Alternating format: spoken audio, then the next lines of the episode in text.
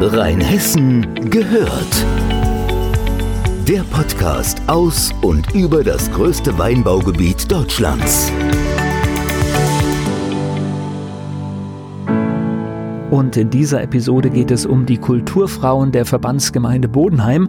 Die Vorsitzende Anne Jäger ist hier. Wer die Kulturfrauen nicht kennt, sagen Sie doch mal einfach ein paar Worte dazu. Was machen die Kulturfrauen? Wie lange gibt es die? Und was zeichnet die Kulturfrauen aus? Die Kulturfrauen gibt's, das kann ich jetzt ganz einfach sagen, seit 25 Jahren, denn wir haben im letzten Herbst unser 25-jähriges Jubiläum gefeiert. Wir sind eine reine Frauenorganisation mit derzeit 16 Mitgliedern. Wir sind gemeinnützig und wir haben uns der Organisation kultureller Veranstaltungen in der Verbandsgemeinde Bodenheim verschrieben. Das heißt, wir veranstalten Kabarett, Musikveranstaltungen und unsere Erlöse spenden wir für unsere Sozialprojekte, die wir gemeinsam ausgewählt haben. Können wir mal so einen kleinen Rückblick machen nach dem Jubiläum? Was haben Sie in 25 Jahren alles in die Verbandsgemeinde Bodenheim gebracht für Künstler? Ja, viele, viele Künstler. Es ist immer schwierig, einige herauszuheben, weil eigentlich waren sie alle ganz toll und alles war positiv.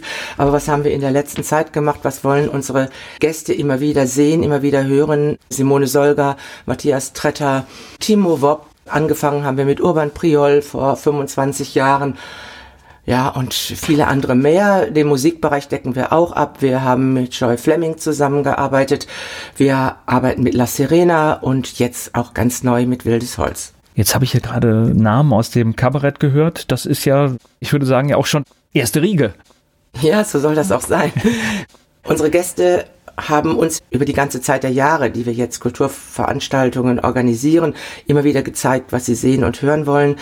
Wir machen diese erste Riege, diesen Mainstream, natürlich, um auch unsere Projekte am Laufen zu halten, aber wir machen auch Kulturförderung.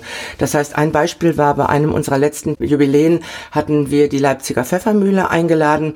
Das war ein großartiger Abend und da hat man uns gebeten, das Jugendensemble der Leipziger Pfeffermühle einzuladen und das haben wir auch getan. Und das ist dann so ein Stück Kulturförderung, was wir machen. Ich glaube, es ist ja auch ein Trick. In dem Moment, wo ich immer wieder sehr gute Sachen habe, dann kann ich natürlich auch mal Dinge probieren, weil das Publikum hat Vertrauen und weiß, ich bekomme etwas Gutes ausgewählt. Das ist richtig, das machen wir, aber doch immer auf einem sehr hohen Niveau. Wenn Künstler durch Fernsehen sehr bekannt sind, wird das Publikum jünger. Kabarett hat ja eigentlich ein durchaus höheralteriges Publikum und wenn wir Veranstaltungen machen mit Künstlern, die vielleicht nicht ständig in den Medien präsent sind, dann merken wir an der Veränderung der Gästeschar, dass die Gäste über die Homepages der Künstler kommen, über unsere Homepage und das ist für uns natürlich auch sehr schön. Jetzt haben Sie gerade schon die Projekte, die Sie unterstützen, das heißt Kultur in die VG Bodenheim zu bringen, ist eine Sache, aber das Geld das dort verdient wird, das umgesetzt wird, das wird auch noch einem guten Zweck zugeführt. Was sind das zum Beispiel für Projekte? Wir haben im Laufe der letzten 25 Jahre schon sehr viele Projekte unterstützt, haben uns jetzt in den letzten Jahren, weil das Geld ja natürlich auch endlich ist, auf drei Projekte beschränkt. Wir haben ein Projekt in Rumänien, das ist ein Therapiezentrum für behinderte Kinder, wo wir dieses Therapiezentrum unterstützen. Wir haben Patenkinder in Rumänien, die monatlich unterstützt werden. Und unser erstes Kulturfrauenpatenkind wird jetzt im Sommer auch bei uns sein. Wir haben sie eingeladen. Sie wird drei Wochen bei mir und meinem Mann zu Hause wohnen. Und wir werden ihr einfach unser schönes Deutschland und unser Rheinhessen nahebringen, denn sie war noch niemals hier. Ein Projekt, das wir auch gerne fördern, ist die Mädchenwohngruppe von FEMA. Wir haben engen Kontakt auch zu den Mädchen. Wir haben engen Kontakt zu allen unseren Projekten.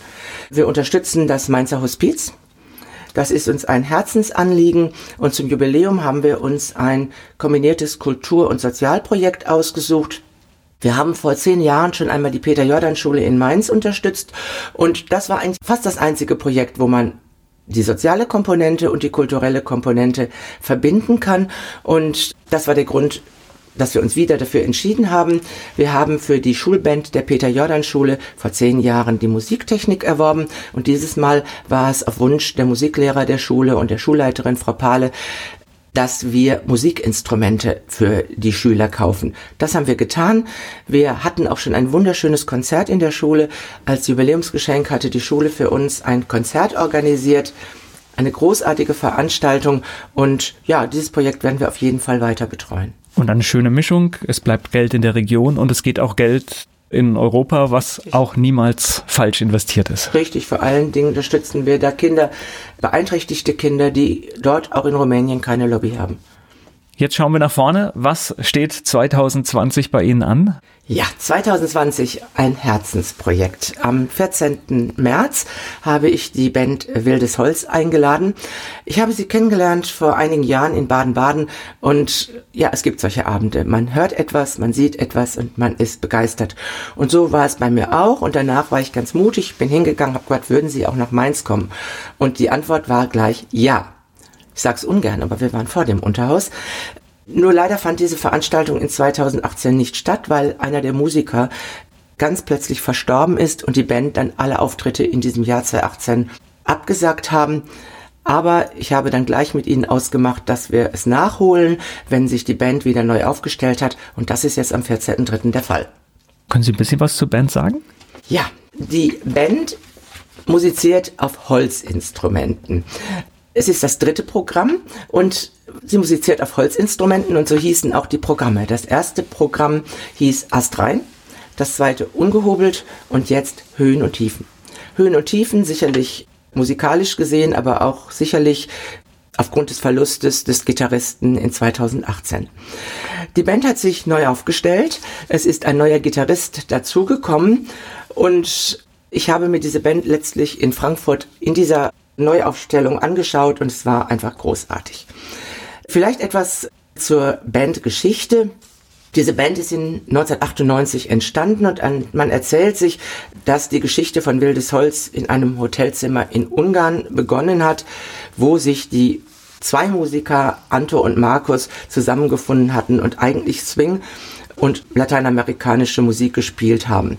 Vielleicht erzähle ich zunächst etwas zu den einzelnen Musikern.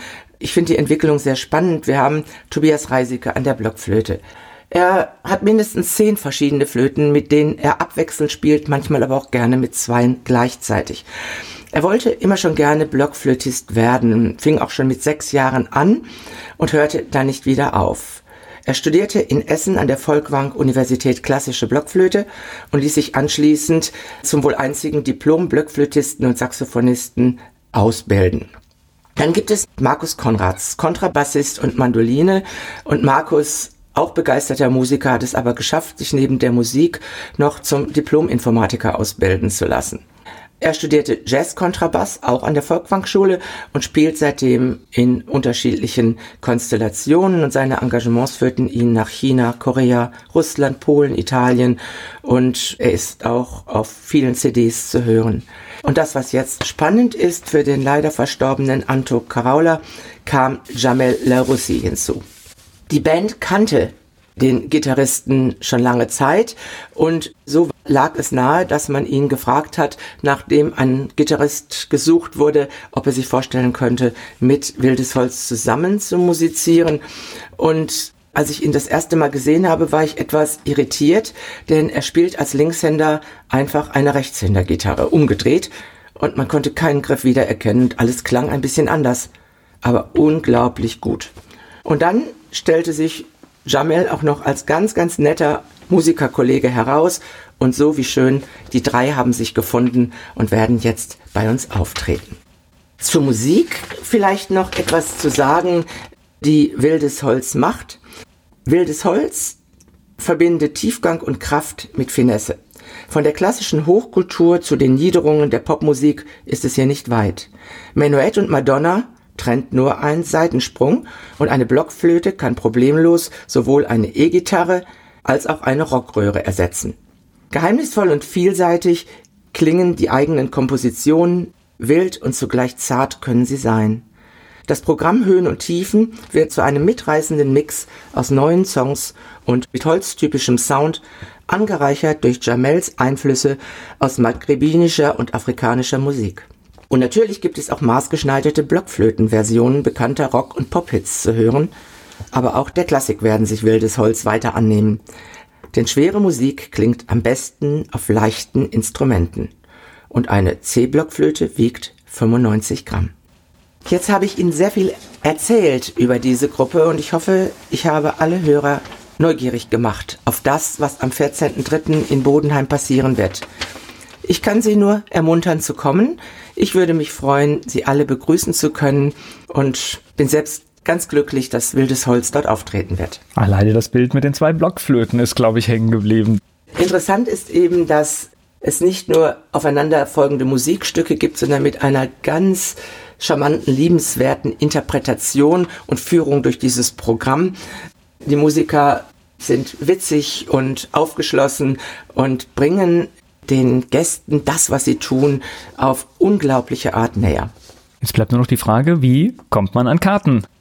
Ja, da empfehle ich doch als erstes immer gerne unsere Kulturfrauen-Homepage. Das ist www.kulturfrauen.de. Dort finden Sie alles, was Sie brauchen. Sie finden alles über unsere Programme, zumindest der letzten zehn Jahre. Was haben wir gemacht? Was machen wir in Zukunft? Sie finden unsere Mitglieder, Sie finden unsere Kontaktdaten und Sie finden unsere Vorverkaufsstellen. Am einfachsten ist es, Sie schreiben mir eine E-Mail unter anne.aha-jäger.de oder finden auch meine Telefonkontakte auf dieser Homepage oder Sie gehen in die Vorverkaufsstellen der Verbandsgemeinde Bodenheim, die Sie auch auf der Homepage finden. Rheinhessen gehört über die Kulturfrauen der Verbandsgemeinde Bodenheim im Rheinhessen gehört Podcast.